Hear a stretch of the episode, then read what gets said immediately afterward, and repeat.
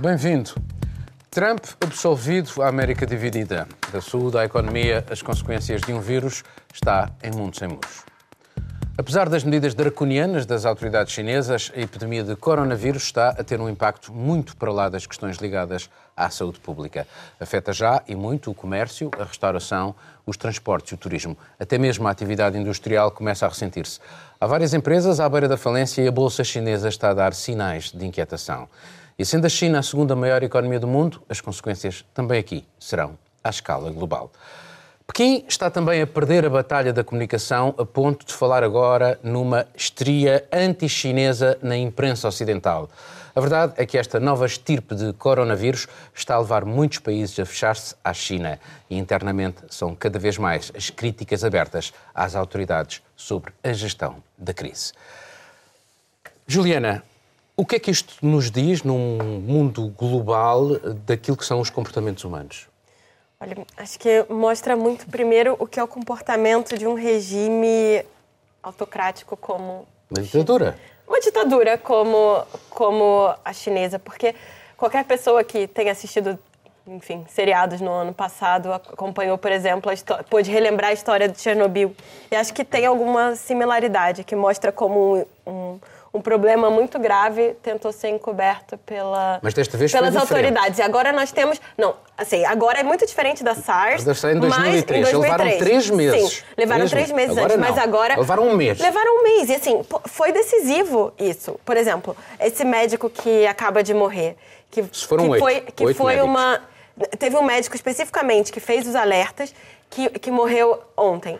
É, ele foi, ele recebeu visitas de autoridades públicas dizendo, olha, não é para você falar isso, não é para você dizer que tem um vírus novo. Então, assim, toda a burocracia estatal foi posta em causa, primeiro, não, foi posta é, para funcionar não para conter o vírus, primeiro foi para conter a informação sobre ele. E aí, passo dois. Hoje o que nós temos, num, a China hoje tem uma importância muito maior do que tinha quando aconteceu o problema da SARS. E o que acontece é, o que, o que acontece na China se espalha de uma maneira muito rápida, porque nós temos uma, a região que está isolada, é uma região, tem várias agora, mas a primeira, a região onde surgiu o vírus, é uma região que é maior que Portugal inteiro em número de habitantes, são 12 milhões de pessoas. Isolar isso só num regime realmente que você tem esse tipo de Já restrição. Está espalhado no país inteiro, nas províncias Sim, todas a, a justamente, justamente, todas as províncias da China hoje já têm registro do coronavírus.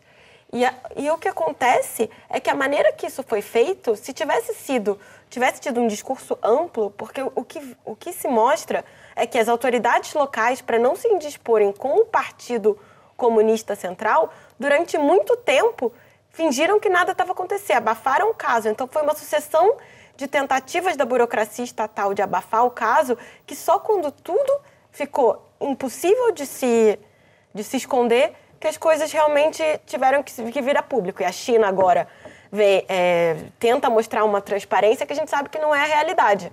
Não, não é o que está acontecendo. Bom, é verdade que eles, no dia 1 de janeiro, fecharam o mercado aparentemente para renovação, foi o que eles disseram na altura, e só assumiram uh, que havia um problema no dia 20 de janeiro. É isto depois dos primeiros casos em dezembro. Bom, mas a verdade também é que uh, esta doença tem um índice de mortalidade muito baixo muito baixo comparativamente, por exemplo, à gripe sazonal, é de 2%. É muito pouco. Eh, a gripe normal mata mais uh, do que 2% do, do, das pessoas infectadas. Uh, e quando a China fala numa estria anti-chinesa, não terá também alguma razão face àquilo que, que vamos assistindo? Não acontece com. Uh, as gripes normais não têm esta estria. E, e do ponto de vista médico, eu falei com alguns médicos, é, é a mesma coisa, é lavar as mãos, que, tossir para aqui, portanto, não há uma grande diferença e, portanto, não há aqui alguma, um elemento também de comunicação que nos escapa.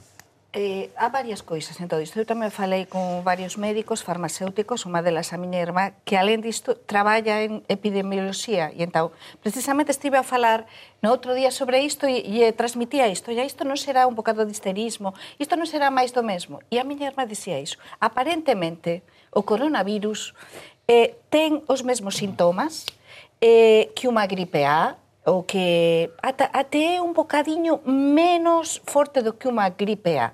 Mas aquí há un problema do que nos está a falar, que é a possibilidade de uma mutação. É o que as autoridades e é o que Isso os acontece com quase todos os vírus. Sim. Mas, mas esta possibilidade de mutação, neste caso, é, é muito provável. E então é uma das coisas que está, precisamente a alerta mundial, está por isto. Porque, como não há abertura da parte das autoridades chinesas. Non sabemos até que ponto e en que ponto está está neste momento o coronavirus eh, a epidemia na China. Eh, o caso da morte xa dun dos médicos que alertou desde o primeiro momento sobre isto. O caso xa da, da morte de, de, deste bebé que, que, que nasceu no outro día. Eh, há varios casos xa com, moito, con moita suspeita, non é? E entón os especialistas, os médicos, as persoas que saben de epidemioloxía están bastante preocupadas co este tema por iso, pela falta de liberdade na China, por tentar desde o primeiro momento ocultar a importancia realmente disto e, e, e depois pelo mundo global no que estamos, non é? Eh? Estamos nun mundo que por moito que se suspendan os voos, as ligaxoes aéreas, como explicaba Juliana, estamos a falar dunha zona, estamos a falar de 12 millóns de persoas desta región e aínda non sabemos, non temos a certeza de como é que comenzou isto. Por tanto, temos unha serie de interrogantes que nos como xornalistas debemos ter en conta. Bom, eh, as, a China nessa zona já surgiram várias epidemias. Estas epidemias são de transmissão dos animais ao ser humano, por isso é que se chamam coronavírus. Conhe- havia seis, esta é uma sétima estirpe. eh, completamente desconhecida, de facto, como ela diz, não sabemos a capacidade de mutação do vírus, eles têm uma grande capacidade de mutação. Eh, mas, independentemente dessas questões, eh, a maneira como, por exemplo, a China está a impedir Taiwan, que tem excelentes médicos, de eh, ter acesso à Organização Mundial de Saúde. Portanto, a luta política também, o que é que nos diz a nós sobre a forma como o mundo global devia reagir ou não e esta corrida contra relógio para salvar vidas? Miguel. Bem, tem essa dimensão política, tem também a dimensão eh, psicológica, tem a ver como nós reagimos a este tipo de, de eventos e vemos a, a parte global torna-se bem perceptível quando o, o, de facto a grande onda de morte causada por um vírus, que foi a gripe espanhola em, em 18, em 1918, hum, era espanhola, era uma coisa dentro de- da Europa. Hoje temos um mercado na China que as pessoas espirram e morre-se na Europa. Na Alemanha temos, eh, isso para mim eu achei eh, impressionante, porque numa zona que até há poucos anos era uma zona que, que nem sequer, onde as pessoas nem sequer falavam inglês, que é a zona da Suábia, eu vivi lá, é onde, em Baden-Württemberg, foi onde foram detectados na Alemanha já 13, 14 ou 15 casos, porque por um lado, é a zona onde há mais pequenas empresas exportadoras para o mundo inteiro e que têm sofrido um duplo fenómeno. Ou estão a ser compradas por empresas chinesas, ou então estão a produzir na China porque sai mais barato.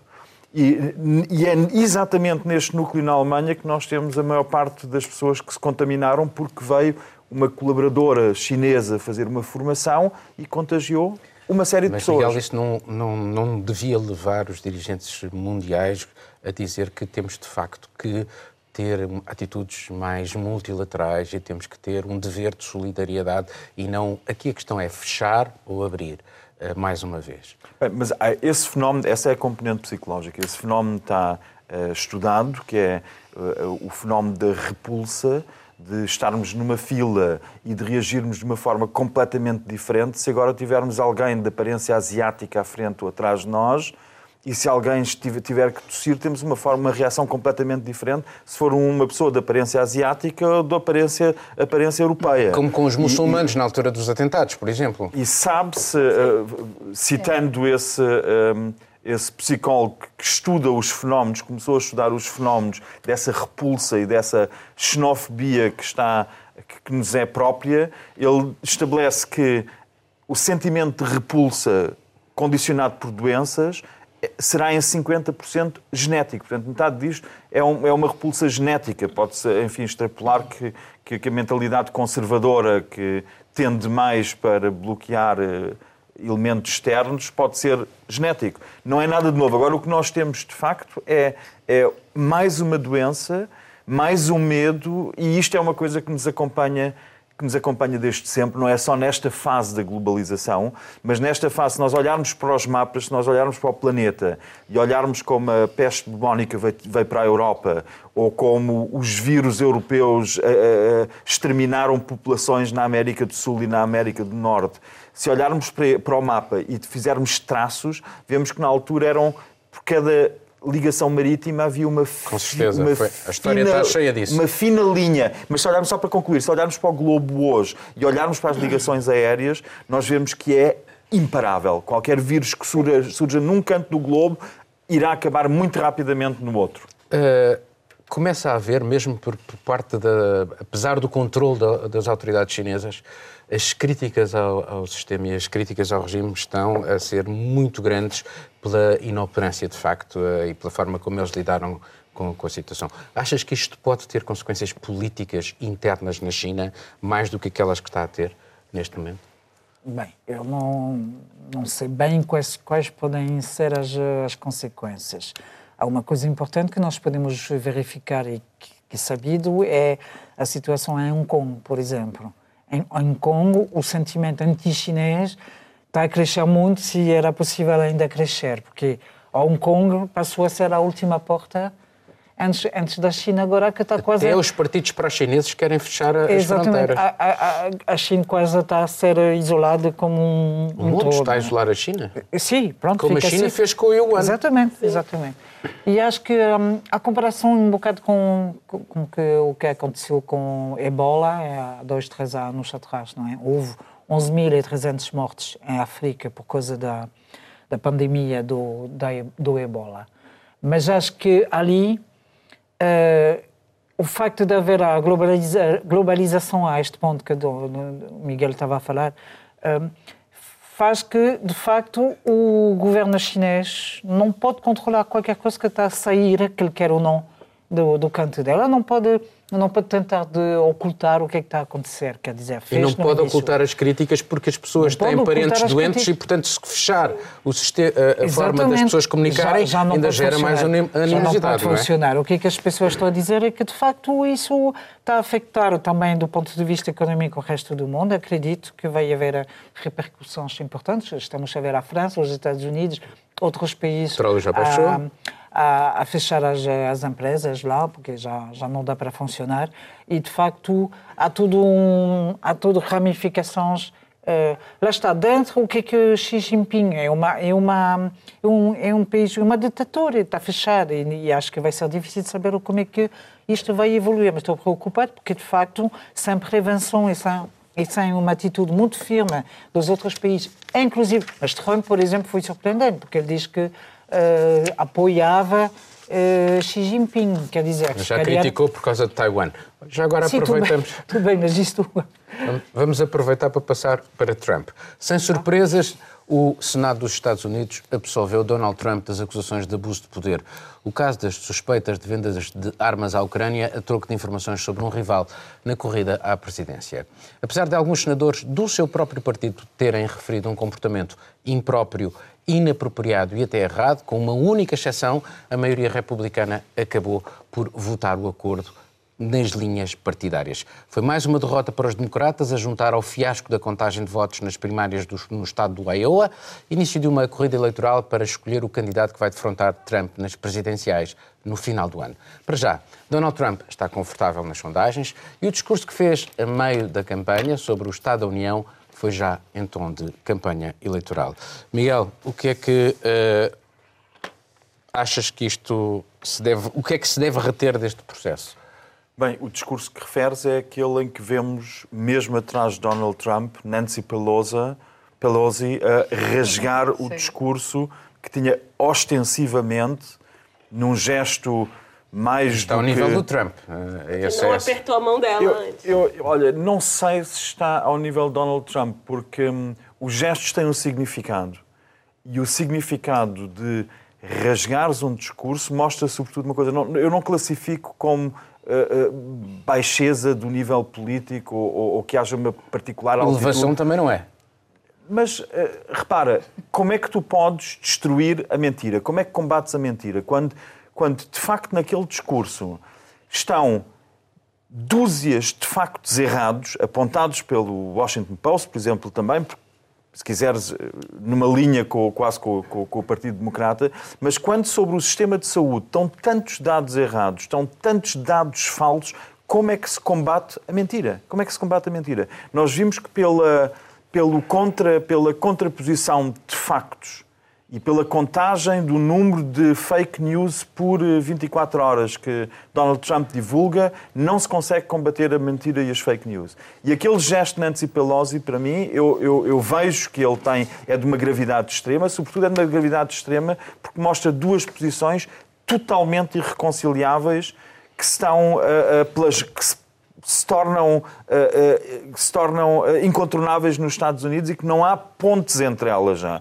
Isto não é uma. Vê-se que já não é possível estabelecer nem diálogo, nem ponte, nem uma ponte entre os adversários políticos, quando eles estão a tornar claramente inimigos na vida pública. E isso é de uma gravidade muito grande. E nós vemos como Trump reage, ele reage exatamente na mesma linha. As pessoas penalizam mais Pelosi pelo gesto de rasgar as mentiras do que castigam Trump por uh, propalar as mentiras. Bom, mas Trump não esteve todo errado com, sobre a força da economia, por exemplo, ou as proezas militares, criticáveis ou não. Uh, aqui a questão é uh, que consequências é que isto tem para ele? Ele sai ou não reforçado deste processo? Sim, ele sai reforçado.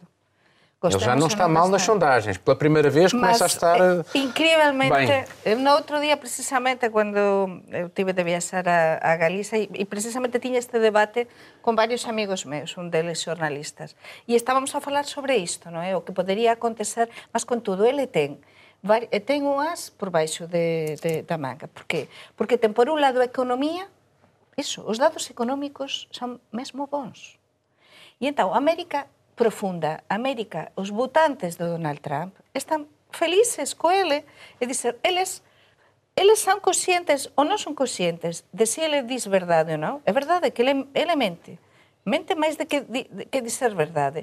Mas é verdade tamén que a economía vai moito ben. E entón, o, o América Profunda, os votantes dele están felices. E ao mesmo tempo, eh, temos, como dicía o Miguel, dois puntos de vista irreconciliáveis. Temos as duas Américas, eu acho. Não, está muito polarizado, mas aqui há uma questão. e isso foi particularmente visível no Senado. Aquilo que era, o, que era, enfim, eu já não sei se é ainda, o sistema norte-americano, os tal checks and balances, sim, os pesos e contrapesos. Sim, sim. A atitude do Senado, que deveria ter tido uma reflexão Exatamente. em função dos valores, eles não o fizeram. E, portanto, uh, este presidente está ou não está a acabar com o sistema político norte-americano, tendo em conta que ele está não conseguiu. E, e ver a Nancy Pelosi eh, eh, com essa atitude demonstra também o grau eh, de, de, de, de, de inquietação, de, de, de, de discrepância, desespero. de desespero, de, de, como, como queramos dizer, que existe na política norte-americana. E é verdade que quando nós analisamos semana tras semana, mes tras mes, e comezamos a analizar eh, eh, a figura do Donald Trump cando ele tomou pose, desde o primeiro momento decíamos este perigo que existía de que a política, como tiñamos entendido até, até ese momento, até cando o Donald Trump chegou ao poder nos Estados Unidos dos presidentes, ia mudar. E mudou, mudou totalmente. E agora, neste ano decisivo, para as eleições nos Estados Unidos e para ele renovar o seu mandato, ele está melhor posicionado do que nunca. Juliana, em que estado é que se encontra a esquerda norte-americana?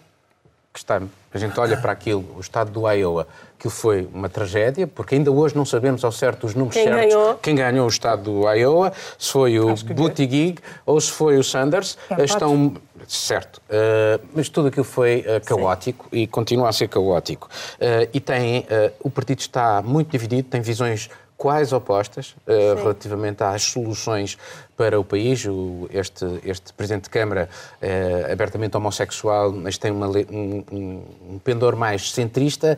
O Sanders é mais radical nas, nas propostas que faz.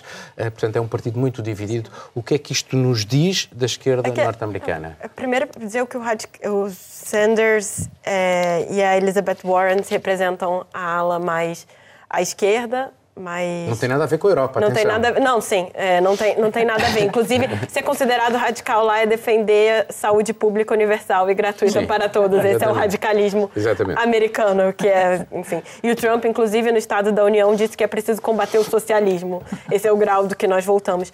Parece que o Partido Democrata não aprendeu nada com as eleições anteriores, porque o que aconteceu foi precisamente a mesma coisa. É, nós tivemos a Hillary e o Bernie, Bernie Sanders disputando até muito para frente, enquanto Trump já estava decidido e fazendo campanha. Hillary e Bernie levaram até o fim a disputa para ver quem seria o candidato democrata. E mais uma vez nós vemos os democratas divididos. Assim, foi um, essa eleição, essas primárias começaram com um recorde de candidatos. É, tanto que tiveram que fazer debates divididos, dois dias de debate, porque não cabia tanta gente no palco.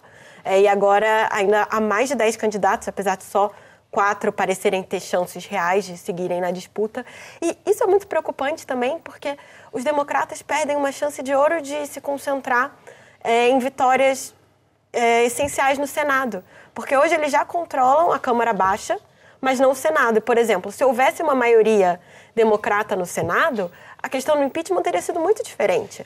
Eles têm nomes de muito peso que poderiam está eh, numa briga para o Senado e não. Diz muito que é, existe uma disputa interna por poder no Partido Democrata que muito provavelmente inviabiliza qualquer tentativa séria de tirar o Trump da Casa Branca. Porque não vamos esquecer, apesar de tudo, Hillary Clinton ganhou no voto popular. Sim. É porque pelo sistema de colégios eleitorais americanos, é, Trump ganhou, mas ela teve mais de 3 milhões de votos a mais. E diz muito também sobre a, o estado da polarização nos Estados Unidos. Porque se a gente comparar um pouco, voltando é, ao Estado da União, é, a primeira vez que a Nancy Pelosi assumiu o cargo de Speaker of the House era um presidente republicano. Era o Bush filho. E a maneira com que é, isso foi tratado, ele no Estado da União disse que o pai dela teria muito orgulho, o pai dela que também era da política, que era a primeira mulher a chegar ao cargo de Speaker of the House. E é, existe uma tradição americana de ter toda uma deferência quando o presidente da, da Câmara Baixa fala sobre, apresenta o presidente dos Estados Unidos antes do discurso, diz: Eu tenho a honra e o privilégio de apresentar o presidente americano. Havia, por mais que fossem de partidos formalismo, opostos, havia um formalismo e mais de tudo, a compreensão de que não são inimigos, são rivais políticos. Eu acho que isso é uma questão que na política americana acabou e acabou Sim. em todos os lugares, porque cada vez mais nós vemos, só, só para acabar um raciocínio, cada vez mais nós vemos as pessoas encararem forças políticas opostas não como rivais políticos, mas como inimigos. Mas esse acho que é o grande risco, porque eh, se por um lado eu não concordo contigo na leitura, eh, nessa leitura ex post que se o sistema eleitoral fosse outro, eh, Hillary Clinton teria ou porque isso é em qualquer sistema eleitoral. Se compararmos o, o português com o, no Reino Unido, os resultados seriam totalmente diferentes, as maiorias seriam diferentes. Quando nós aceitamos um sistema,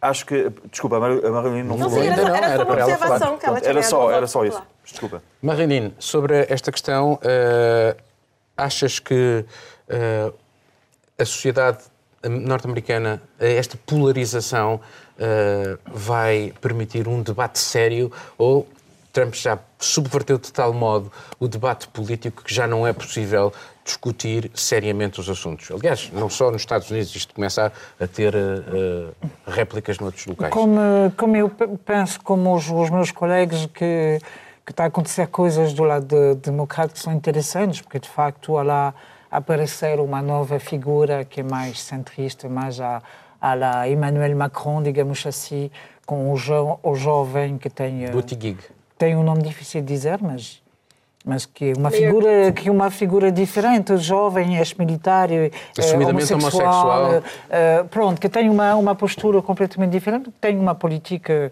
centro-direita, quer dizer, novamente não temos que não comparar com a França, mas mas há lá uma estratégia muito interessante, porque o, o, o Trump, que já tem 39 delegados assegurados, Uh, tem, tem uh, o campo do Trump tem aqui uma, uma chance de fazer campanha com Bernie porque jogar jogar Bernie para eles é muito interessante porque ele é demasiado à esquerda e para Trump é uma, um trunfo essencial para poder. Portanto, vai haver jogos, debates e jogos que vão ser feitos, penso eu, para que o Trump jogue mais no canto da ele prefere, ele prefere esse, para, esse candidato. Poder, Embora... Mas, mas vou, vou dizer uma coisa, porque eu, eu concordo sobre o facto de como diz o Miguel, que as estruturas institucionais um, americanas estão em, em, em má situação, concordo plenamente. Só que um, na cena que toda a gente viu, eu não, e tu dizeste, Juliana, uh, uh, a primeira pessoa a ter uma atitude super negativa é o Trump, porque ele recusou de facto, e tu dizeste, uh, checar, checar a mão da, da Pelosi, a Pelosi, Nancy Pelosi. Nancy Pelosi. E acho que isto é uma atitude super feia super feia. Estamos sem democracia. Ele já teve várias atitudes mas, muito feias. Ele está, ele está a fazer o discurso da Sobre nação. Sobre as mulheres, está, por exemplo. Ele está a aparecer, ele está inibido, não, é não sei o que, não sei o que mais. Ele recusa, obviamente, em tudo, à frente de toda a gente. Aliás, o tom, o tom no Congresso, com as pessoas aos gritos, for more years, Exatamente. isso num Congresso eu, parece eu, um bocadinho excessivo. O Trump, com isso, o Trump declarou a guerra a todos que vão impedir de a, a, fazer a campanha que ele quer até o, até o fim. Acho, para mim é óbvio e é muito, muito perigoso, porque ele vai conseguir.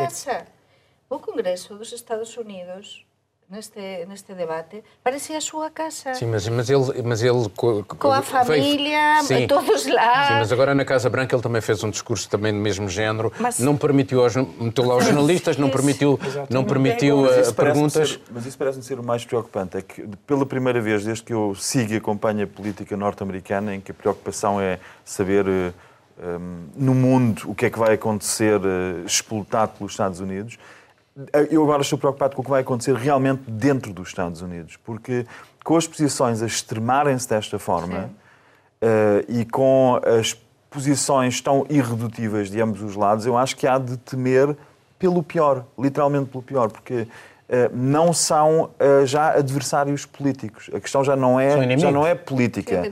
São pessoas que defendem valores. Nós sabemos que os democratas não são, obviamente, a esquerda como a conhecemos, tal como um, o Trump não é a, a, direita, mas eu, eu penso numa uh, politóloga que, por acaso, é minha vizinha e que desde o início diz isto é o tipo de decadência que conhecemos do Império Romano em versão acelerada e que, eu cito-a, acaba normalmente com um tiranicídio ou, neste caso, um demagogicídio. Bom, Mas, vamos Miguel, passar... Iso podemos transmitir tamén o que está a acontecer na Europa, o que está a acontecer tamén na Alemanha agora eh, com, com a extrema-direita. Eu estava a pensar nisso quando tu disseste, é porque nós criticamos a Pelosi porque rasga o discurso, claro. o Trump não aperta a mão, mas quando a líder da, do partido claro. de esquerda atira as flores Isso para os é. pés do, achamos é muito uma... bem porque, porque ele é... está a coligar. Portanto, nós temos, temos de ter cuidado com estes duplos critérios. Mas eu, eu, eu, eu, acho bem uh, o que é que fez a Pelosi, ela reagiu de forma... Bom, eu também, vamos passar, não há luta. Vamos passar não, não aqui mais um tema o português. O Orçamento de Estado foi aprovado com a abstenção do Bloco de Esquerda, PCP, PAN e da deputada Joacine Catar Moreira. O PS votou a favor e os restantes partidos contra. O jogo político nestes últimos dias foi intenso, com várias coligações negativas num e noutro ponto do processo de afinação do orçamento. Atingiu até o psicodrama na questão do IVA da eletricidade e na suspensão do alargamento da linha do Metropolitano de Lisboa. Contas feitas, não é agora que o imposto sobre a eletricidade vai baixar e fica suspensa a linha circular para o metropolitano, na capital portuguesa. Juliana, eu não sei se tu trataste deste tema, eh, mas qual é a reflexão que tu fazes sobre este jogo político? Aparentemente, só o Partido Socialista não queria baixar o IVA da eletricidade, todos queriam baixar o IVA da eletricidade e, de repente, esses todos juntos têm a maioria e o IVA da eletricidade não baixa.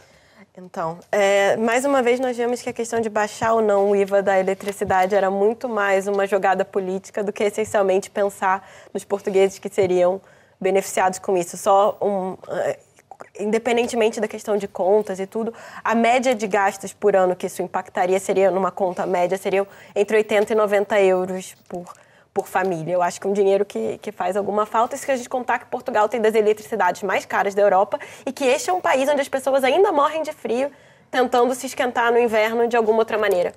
Enfim.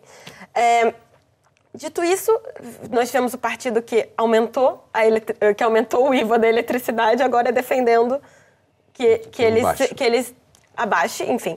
Tivemos aí, é, acho que expôs um pouco a hipocrisia de certos discursos. Eu acho que primeiro, primeiro de tudo, o, o, a própria voto, o próprio voto decisivo, que foi da Joacine, que ela se elegeu com um programa que, que, que defendia isso. isso e aí a gente rasga o programa e tudo bem, ela já não faz o mais parte também do partido. isso? Sim, eu acho que expôs um pouco da, ela da agora hipocrisia. É ela livre. Ela é realmente ela é livre, então acho que expõe, agora. expõe de, uma, de um certo sentido isso. E acho que também mostra que... É, As jogadas de bastidores. As jogadas de bastidores e expõe também um pouco de que essa vai ser uma legislatura que eu achei que fosse ser mais tranquila, mas que já no primeiro orçamento sem uma geringonça formal, as coisas estão mais, estão mais complicadas. Porque isso foi uma manobra do Rui Rio que o Costa não parecia esperar. E, ele, e no momento que poderia. O PS cogitou, inclusive, desistir desse orçamento e, e, tentar, e tentar novamente. Acho que isso mostra muito também a habilidade que a oposição conseguiu de explorar os, as brechas de diferença entre a esquerda. Porque o que aconteceu?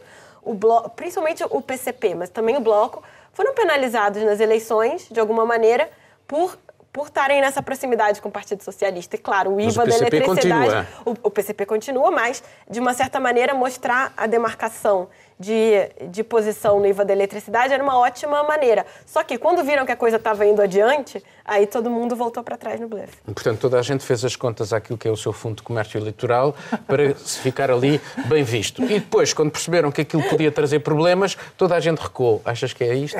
Concordo completamente, completamente contigo. Sobretudo, penso que aperceberam-se que havia lá um tentar encontrar uma solução para encontrar o, como tapar o buraco que isto ia levar, que é 800 milhões de euros, uma coisa não, assim. Enfim, pode não ser, mas pode pronto, não ser, mas, não mas pronto, disso. podia dar uma certa dificuldade mas há uma almofada financeira, aparentemente, uh, que, que, vamos ter um superávit, não é? Uh... Vamos ter um superávit. Agora.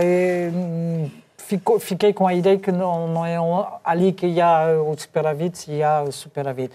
Agora, eu acho que também é uma, lá está, é, uma, é um discurso muito político, de política de bastidores e, e por aí fora. Porque, porque acho que resumir o, resumir o orçamento uh, foi 2020 um foi, foi um grande debate, mas para pessoas de fora, não sei, de facto, toda a gente quer baixar o, o custo, de, quer pagar menos em casa de eletricidade, concordo plenamente, mas acho que isto é uma maneira de desviar, se calhar, a atenção entre as coisas. Eu não, não acho que um, um, o orçamento deste tamanho e dessa importância não, não pode ser resumido a a isto e passar horas a falar disto. Há muito mais coisas além, de, além deste, deste debate sobre a luz. Miguel, é, é, curioso porque, em princípio, António Costa prepara-se para baixar os impostos para o ano e, portanto, aí já vai reduzir a carga fiscal, mas é, nessa altura será ele que vai ficar bem na fotografia. Aqui, quem ficaria bem na fotografia seria a oposição. No fundo, tem só a ver, provavelmente, com os timings políticos e quem aparece com a medida. Achas que a questão é esta? Eu acho que a questão dentro do orçamento é sempre essa, porque as balizas do orçamento e a margem que há são tão estreitas que se resume, estes orçamentos resumem sempre a pôr pouco, um pouco mais dinheiro no bolso de algumas pessoas, tirando do outro lado a outras pessoas. Não há grande margem, não, não, não, há, não, não se imprime dinheiro, não se pode aumentar os professores se não houver aumento de receitas não se pode baixar a eletricidade se quiser cumprir um déficit e ter um superávit. Portanto, não é possível. Nós sabemos que isto é sempre uma, uma, um jogo de ilusionista, um pouco. Eu gostava de ver é, quais é que são, dentro dessa lógica dos bastidores e do jogo político, quais é que são as contrapartidas. Se nós vamos ver, por exemplo, a deputada Joacine brevemente integrada numa bancada socialista ou se nas próximas eleições aparece em lugar elegível, é foi... porque ela sabe perfeitamente... O que é que foi prometido que, ao agora, CDS, por exemplo? O que é que foi prometido ao CDS, porque ela sabe, mas no caso de Joacina, ela sabe que pelo livro já não vai concorrer. Nós percebemos que gosta e faz um papel absolutamente relevante na Assembleia. Portanto, acho que é o mais natural que ela negocie a sua própria subsistência política. É, sim, só uma coisita. Ela, ela é jo, Joacine Catar Moreira ou Joacine Moreira? Ela, Rui Rio não é só Rui. Desculpa. Não, mas... Está bem. Uh, Begonha. Pois para mí, eh, de, depois de todo o que dixeran, isto o defino como unha victoria en extremis do Costa, mas máis unha victoria do Costa, é dizer, isto que estamos António a falar... Costa, não é só Costa, do, pelo amor de eh, Deus. Tamén, António António Costa. Costa. Doutor, é advogado, é um advogado, nome doutor. só. Não, mas Costa. as, com as Mas, mulheres eh, uma tentação falar sempre dar o primeiro nome, não concorda. Eh, Begonha, Uma ai não. vitória. Begonha Niguez. Íñiguez.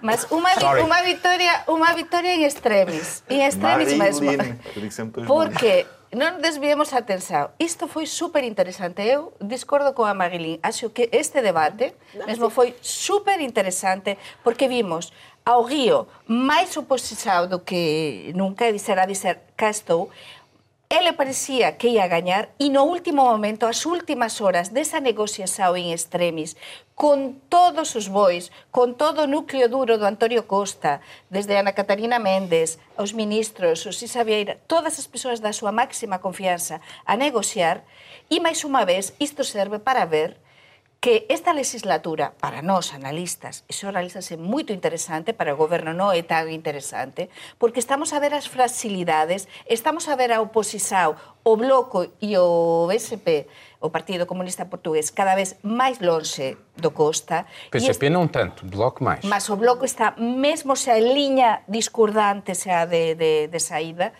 e ao mesmo tempo que 2021, para mí é unha coisa da que non temos falado con isto do orçamento que primeiro ver como é que está Centeno neste momento, non é? Como é que está Mario Centeno e ver Ele também ganhou, ele é o grande vencedor disto. se é o grande vencedor por enquanto. Para mí o grande vencedor é o Antonio Costa, Sí. sin dúvida. E ao mesmo tempo temos 2021. Que é o que vai acontecer en 2021? Porque este anuncio, este anuncio sorpresivo da- de da de unha cristal. baixada de impostos para o, importante para o ano que ven, non é? Por quê? Porque Então- se calhar vai haver eleições Ah, antecipadas. Vamos ver. ok, Bom, ok. deste orçamento, ah, na vossa perspectiva, o que é que. ah, e não temos muito tempo, mas vamos falar sobre isso. O que é que. Qual é o elemento para ti mais preponderante? No caso, como enfim, correspondente estrangeira, o que, o que chamou muito a atenção foi o tratamento dos estrangeiros aqui. Acho que a questão do, da- vistos dos gold. vistos gold, que no, no Brasil especificamente é um visto cada vez mais procurado. Os brasileiros Agora- são a segunda nacionalidade. Inclusive com pessoas de, digamos assim, é, atividades Curiosas, curiosas, é, pessoas da Lava Jato, enfim, acho que chama muita atenção. E, e, na prática, o que parece é que o governo quis acabar com o visto gold para o imobiliário. Porque nós sabemos que ninguém, ninguém vai comprar 500 mil euros de propriedade no interior, porque nem os portugueses compram no interior. Então, você dizer para um chinês que quer rentabilizar esse apartamento, ou que vai comprar isso para viver em Portugal, que ele vai ter que, que ele vai viver no interior, onde não tem ninguém, onde não tem um cassino, que não tem um shopping center, que não tem nada. Você não convence nem os portugueses a morarem lá entregando uma casa de graça para eles subsidiada pela Câmara. Você não vai convencer um milionário do Há exterior. há uma proposta Ponto também para dar algum Sim, dinheiro para quem um. que- Ok, que a questão pra- do- sim. Mas aí tem- tem-se um outro tratamento, porque eu vi como é, as entidades aqui estão surtando com, é, com essa mudança. Porque, assim, os- as agências imobiliárias estão em pânico, é, os escritórios de advogados que, gastam, que ganham muito dinheiro em cima disso, porque quanto custa fazer um visto gold, né? A verdade é que assim, cada escritório de advocacia não leva menos de 5 mil euros num processinho desse. Então, assim, a verdade é que isso movimenta uma economia aqui que vai ter uma oposição muito forte. É, Marilene, Sim, sim, concordo. foi esta. Sim, eu também eu, eu por, isso- por isso que se calhar não prestei, não dei atenção toda à história da luz, mas eu, sobretudo o facto de lá em França e, e cá também se falou muito no orçamento de, de Estado dos vistos gordos, mas também da Dos residentes resi- residentes não habituais, porque a, a França entrou em pânico, porque foi dito que todos os reformados eh, foi, foi transmitido assim, os reformados todos iam, iam começar a pagar uma taxa de 10% sobre os rendimentos de, de pensões, não é? Eles estão de- isentos e- agora. E de facto, e de fa- mas são alguns, são alguns que fazem pedido de residente, Residente não, não habitual. habitual. E, e temos que fazer eh, relativizar, porque são, no total, 20 mil pessoas em 10 anos. 27 mil. Com o RNH profissional. Sim, mas tem, tem que residir... Tem, tem Estou a falar dos reformados. Os reformados têm 20 mil, mais ou menos. Marina, tem que residir em Portugal 180 dias, enquanto nos vistos Gold basta terem não, basta mas isto não, 12 não, dias. Não tem nada a ver. Não, tem, não eu vou falar. Deixa ela acabar, deixa ela terminar. Quase não falei sobre os outros assuntos. Só para acabar. É preocupante no sentido que uma mudança de política que está a ser dado. Mas aqui não é radical a mudança de política. Em vez de beneficiar aqueles que beneficiam de, da exoneração, em vez de beneficiar 90% sobre o rendimento, são pessoas que ganham 10 mil euros por mês de reforma. Isso é enorme. São 100 mil euros por ano. Uh, vão, vão começar a pagar 10% disto. Pronto, coitadinhos. Mas desculpa, eu acho que a análise não é esta. Primeiro porque é tanto os acordos de não dupla tributação que existiam os acordos não dupla tributação que existiam, como os vistos gold, inserem-se todos numa lógica de, eh, de eh, facetas de paraíso fiscal, porque os 180 dias, o que está subjacente a isto é que os 180 dias não vão ser controlados. Quando o Estado português, o governo português diz isto, está a dizer que não os vai controlar. E quando nós temos esta lógica, começa com, desculpa, começa com Sócrates, Posso ser Sócrates, sim, sim, é um nome sim, próprio. Posso ser Sócrates, é um nome próprio. Posso? É que sabes quando as pessoas têm um nome próprio que é não, fora do lugar. Não, já não vamos ter tempo. Não, desculpa, então vou perder, vou perder, então vou perder o tempo. E depois... Porque quando as pessoas têm um nome próprio e vulgar, tipo Joacim ou Sócrates, utiliza-se o primeiro nome. Não se faz daí não, estás é a dar a entender. Não é verdade. Estás a fazer acusações que eu não posso aceitar. Não é verdade, não é verdade. É verdade, é. É Miguel, é nome próprio. É nome próprio. Vou ser é nome próprio. Mas fala do, do Zé que é mais importante. Para mim, eu precisamente estou a preparar uma análise sobre este orçamento e, evidentemente, en España interesa isto dos, do 10% agora de, para os eh, reformados ou para os eh, cidadãos da Unión Europea eh, não, não residentes, ou que resida pelo menos... Residentes cento, não habituais. Não habituais, pelo menos 180 dias eh, por ano. Isto do, do fim dos vistos gol, mas também interessa muito... Não é o fim, é, é a mudança sí, do, do paradigma. Sim, a mudança de paradigma, como digamos. Mas interessa muito também, isto do IVA da eletricidade, eu sí que vou aproveitar para explicar un bocado como está eh, a situación política en Portugal e como é que está a andar esta legislatura. En España interesa por esta proximidade e tamén pelo que nós estamos a viver en España, interesa moito porque se está a comparar moito ao Pedro Sánchez co Antonio Costa, non? Está a ollar moito os entresisos tamén eh, e os detalles da política portuguesa. Por sorte, para mí, interesa e então posso contar tamén estes detalles. Mas a questão dos vistos gold também tem algo de, como não são como sim, tu estavas a dizer, vêm pessoas que, enfim, sim, sim, ninguém sabe. Ninguém fiscaliza sabemos, propriamente. O governo não entrega. Não, sabe não, são. não, não, sabemos, ah, não sabemos, sabemos quantos são, não, sabemos quem são. Quem são. Não sabemos quem são, exatamente. Bom, uma ronda muito rápida sobre aquilo que estão a tratar uh, aqui em Portugal. Marilene, começo por ti, que falaste mesmo. Pronto, permite-me justamente de, de, de, acabar, porque eu estava a dizer que a França entrou em pânico com essa história da RNH e por isso que eu trabalhei quase exclusivamente sobre isto, porque interessou mais a França e outros países da língua francesa, o que, é que está a acontecer em relação à política portuguesa sobre a mudança de paradigma em relação àqueles para, paraíso fiscal que está, Eldorado fiscal que está a ser vendido, que na minha opinião não é, não é, nunca foi e não vai ser, portanto, era importante voltar Quanto a é que um reformado em França ganha, uh, tem que pagar de impostos e... Os, os, reformados que estão cá, todos vão pagar exatamente a mesma coisa, não muda para eles nada. Aqueles que têm benefício daquele estatuto vão passar a pagar 10% de, do rendimento. É uma, é uma nuance que não, não volta a trocar a coisa. O que é interessante nisto é que o governo de de António Costa mudou, mudou um bocadinho o paradigma, está a dizer que uh, a esquerda queria acabar completamente com isto, ele teve que fazer um, um passo em relação a isso. Muito rápido, porque estamos mesmo no fim. Eu que... tratei, de, tratei dessa questão dos vistos gold, residentes não habituais no orçamento e sobre Lisboa eh, limitando o trânsito na Baixa. Muita coisa. Iberolux, orçamento, incentivos para as pessoas que querem morar no, no interior, E tamén eh, estou a preparar unha reportaxe sobre eh, TEIS Portugal, que é un, un novo proxecto para englobar eh, os chefes mais importantes eh, portugueses. Miguel. Eu, nesta, eu estou sintonizado com a Juliana e com a Marilene Darcy, porque estou a trabalhar sobre o orçamento de Estado e a questão dos, da não dupla tributação de residentes alemães. Miguel Chimansky, Leonha Niguez, Marilyn Darcy, Juliana. E assim se fez este programa. Voltamos dentro de uma semana na RTP e RTP Internacional, também na RTP3. Monte Sem Muros pode ainda ser ouvido em podcast. Tenha uma boa semana.